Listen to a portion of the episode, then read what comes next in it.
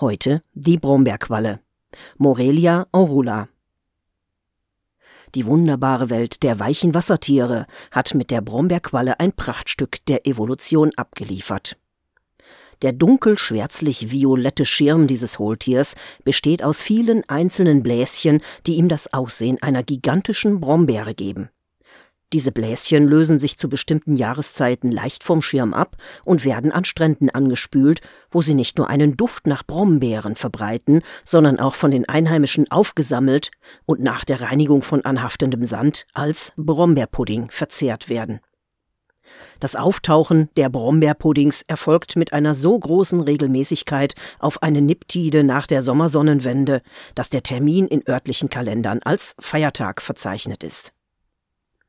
Von Hohltieren ist bekannt, dass sie Generationswechsel haben.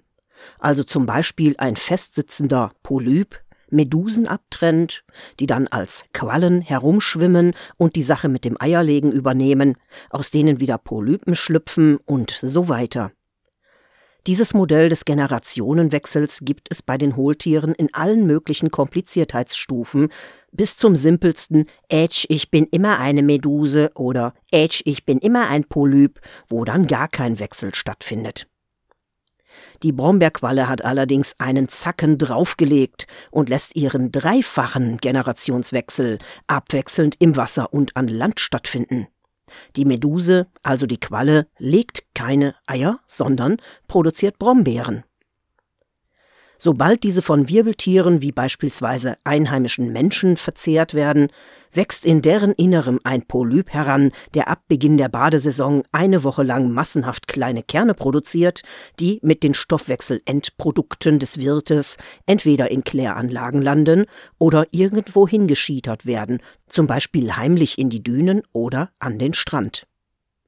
Aus diesen Kernen wachsen Chlorophyll enthaltende, trockenheitstolerante Polypen, die an verschiedenen Pflanzen wie Heidesträuchern oder Strandhafer heraufklettern, sich zu mehreren in die Blütenknospen setzen, die Pflanze anzapfen und in der geänterten Knospe entweder eine gemeinsame Zyste oder ein Ei bilden.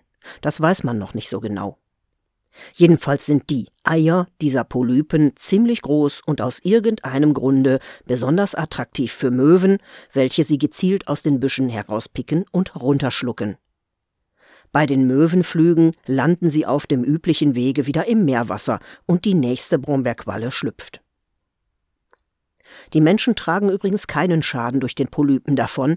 Sie schreiben das leichte Druckgefühl im Bauch und den vermehrten Stuhldrang zu Beginn der Badesaison dem Konsum von zu viel leckerem Eis am Strand zu